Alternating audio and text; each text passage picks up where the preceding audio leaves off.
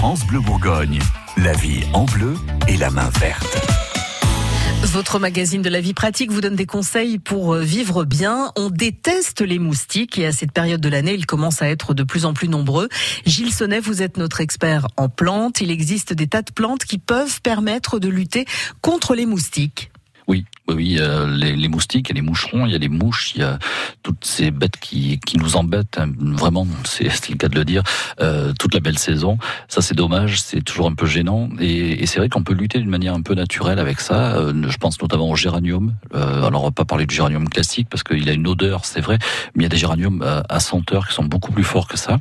Il y a le géranium corse, normalement, euh, qu'on va trouver alors en Corse, mais également à Dijon, hein, sans problème, qui dégage une odeur assez forte et qui, du coup, est pas désagréable au nez, mais va faire fuir un petit peu et va éloigner un petit peu les moustiques. Alors, je sais pas si ça éloigne le moustique tigre. Mais... Oui, parce que celui-là, il est peut-être un petit peu particulier. Euh, mais ça, on peut pas... tester. On peut tester, voilà. Je pense que ça doit marcher pareil, j'ai l'impression.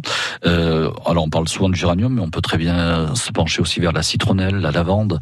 Euh, on peut parler également des, de la menthe et de la spirule qui vont euh, euh, éloigner ces, tous ces petits nuisibles.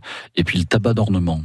Ouais. Chose à laquelle on pense très rarement à mettre en pot. C'est une jolie plante, le tabac. Euh, alors là, c'est pas du tout pour pour en faire des cigarettes. Hein, c'est vraiment pour profiter de la fleur, euh, une petite fleur à clochette qui, qui est plutôt pas mal.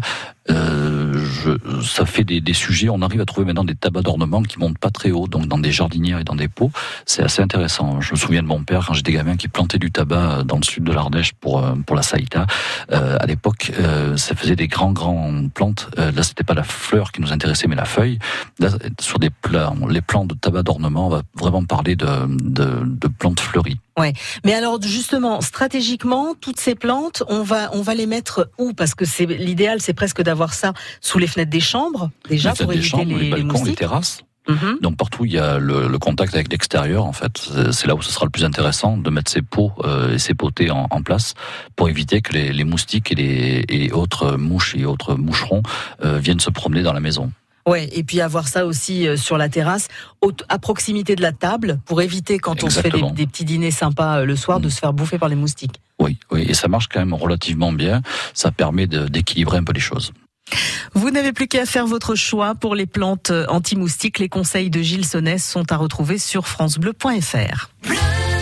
France Bleu Bourgogne.